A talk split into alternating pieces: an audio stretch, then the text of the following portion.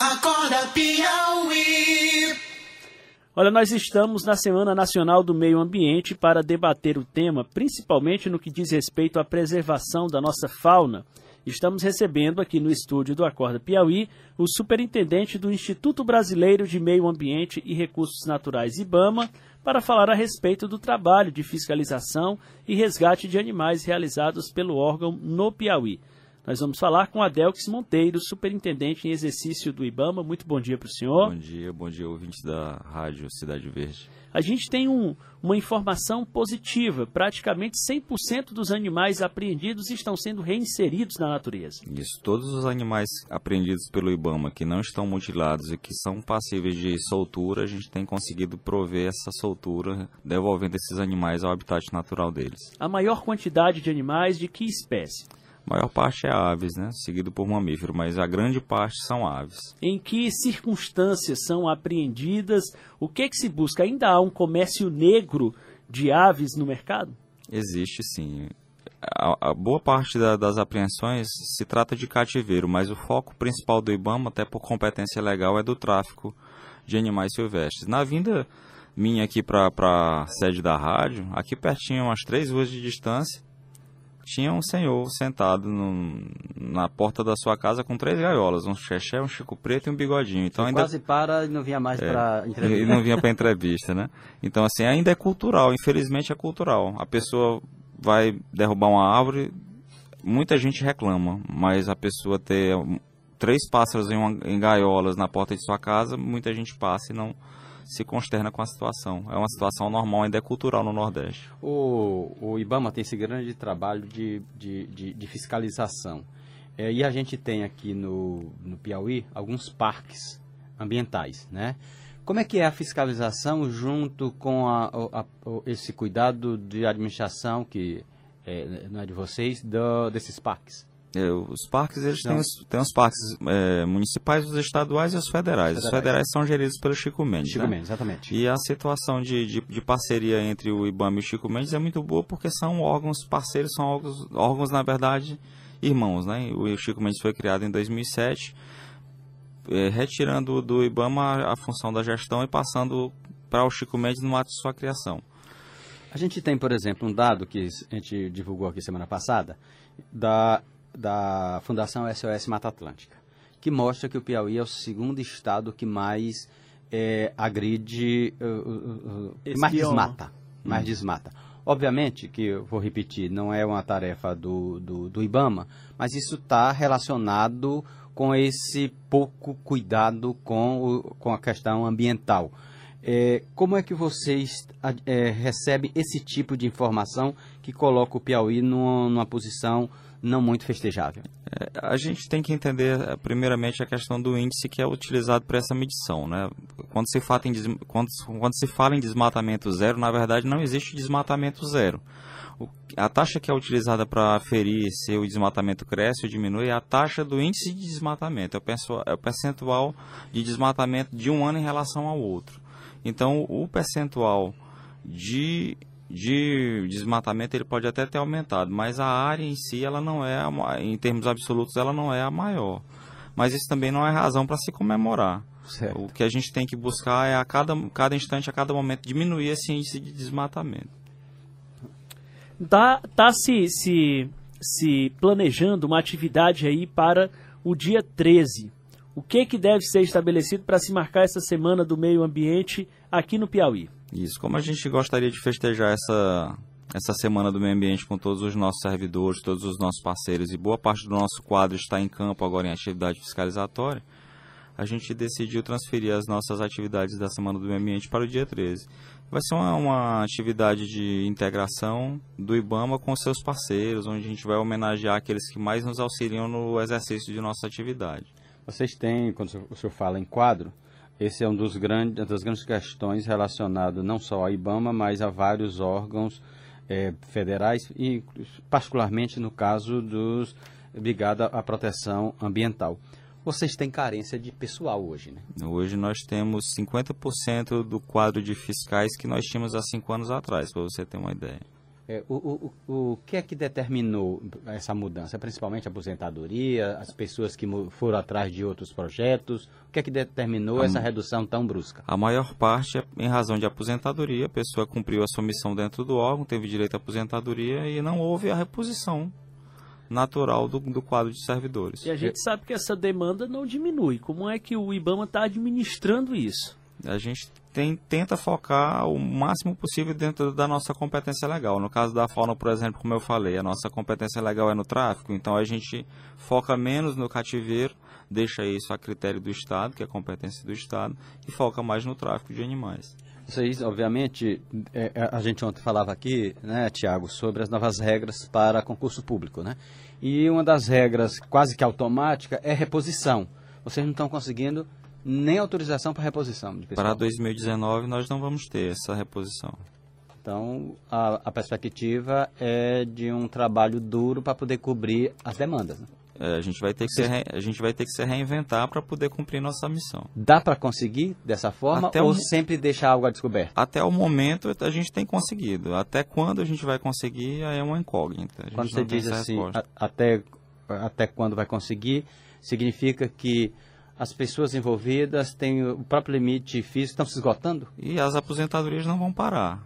O nosso quadro ainda é um quadro de servidores de, de, longa data e as aposentadorias vão continuar. Você tem uma ideia do, do quadro de hoje? Quanto, qual é a perspectiva de aposentadoria em um ano, por exemplo? Eu, eu não sei te dizer de cabeça quantas, quantas apo- aposentadorias a gente ainda vai ter em 2019, mas para você ter ideia, nesse mês de junho nós perdemos o nosso último engenheiro agrônomo aqui da nossa superintendência. Quer dizer, uma função fundamental. Fundamental. Estratégica. É Isso. Aí hoje a gente só tem um engenheiro agrônomo lotado em Parnaíba.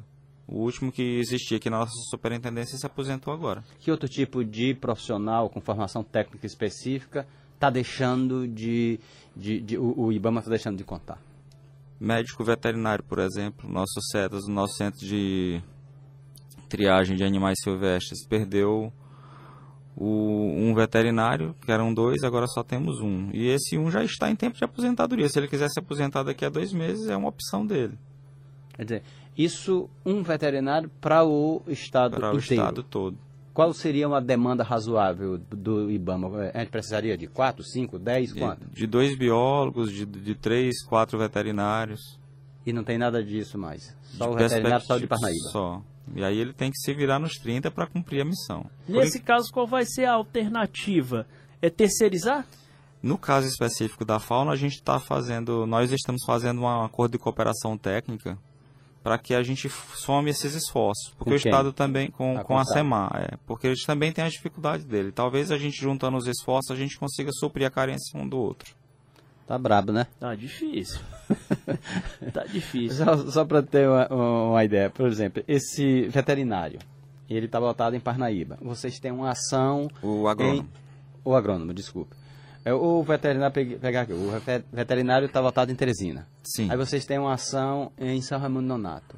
Recolhem animais apreendidos indevidamente. Esse, esse veterinário é deslocado para lá? Não, quem é deslocado para o local são os agentes ambientais. O veterinário ele cuida do, do recebimento desses animais aqui na Quando- superintendência, quando na é- triagem chega aqui. e na reabilitação desses animais. É. Aí, no caso, você necessita o deslocamento dele, do litoral para cá. No caso é o agrônomo. Do agrônomo. Ah, é o agrônomo, perdão. Bom, é, onde é que se concentra a, a maior demanda? Porque hoje é preciso escolher aonde é que vai centrar fogo. Né? Onde é que se concentra a maior, a maior demanda hoje que o, o IBAMA tem?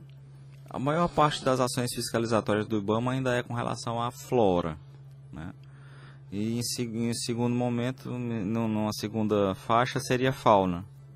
O que, que se, o que, que se verifica em cada uma delas? Quais são os problemas? Quais são os grandes gargalos? assim No caso da flora, é o desmatamento? Da no flora é caso o desmatamento, é o uso irregular dos sistemas oficiais de controle, o desmatamento tanto do cerrado como da, como da caatinga. essa, essa, o que é desmatado? É para qual finalidade nesse caso? Aqui no Piauí a gente tem o desmatamento para uso alternativo do solo, para agricultura, a gente tem o desmatamento para uso da, da lenha como matriz energética, para transformar Carvão. em carvão. Isso. é, para utilizar a própria lenha no polo gesseiro, por exemplo, no polo cerâmico. Isso é principalmente na Caatinga, né? Na Caatinga. No Cerrado para uso agrícola. Na agrícola. Caatinga para matriz energética. Em relação à fauna, Em relação à fauna, o tráfico aí depende muito, é sazonal, depende, depende muito das denúncias que a gente recebe da sociedade, né? Para isso até eh, ressalto aqui a iniciativa dos alunos da UFP, né? Que, que desenvolveram um aplicativo para celular que é o Curupira, onde a sociedade faz o download do aplicativo para proceder com a denúncia para que chegue até o IBAMA com foto, coordenada geográfica, detalhamento.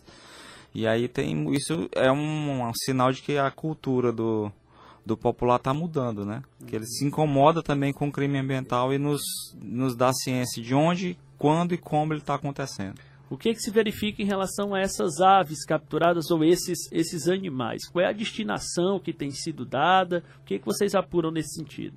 A destinação que é dada pelo IBAMA após a apreensão E, não, a destinação, o que, que essas, essas pessoas que pegam esses animais da natureza, na verdade, qual é a finalidade, o que, que se está fazendo? O exame, o, o IBAMA verifica também isso? é, o- é o tráfico no- termina na casa daquela pessoa que compra. Ah, é para ter em casa. É, é, pe- é, o tráfico vai sempre terminar.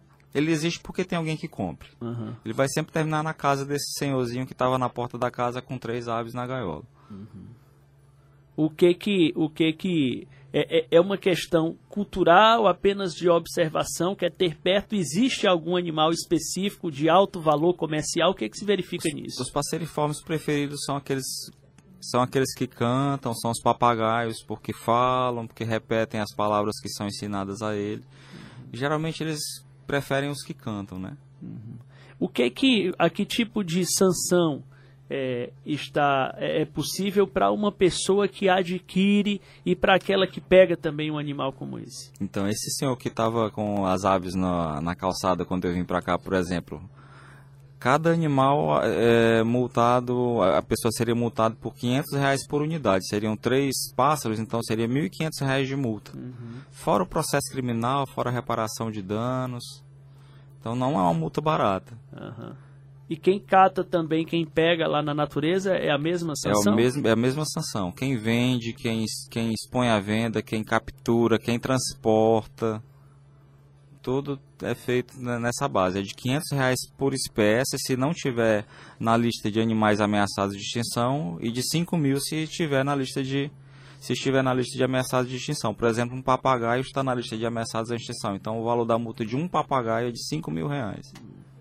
Bom, ah, quais são os maiores desafios que se tem pela frente? é pessoal, né? Como você mesmo já falou, é tentar se virar nos 30 para cumprir a missão institucional cada vez com menos gente, sem deixar cair a qualidade. De que forma a população pode ajudar no trabalho do IBAMA?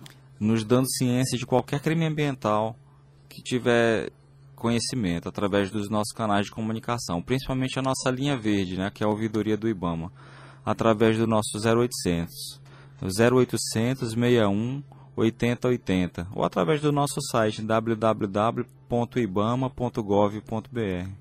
Então vamos repetir aqui o número 0800 61 80 80 e o site ibama.gov.br .gov.br. são os canais para você acionar o IBAMA.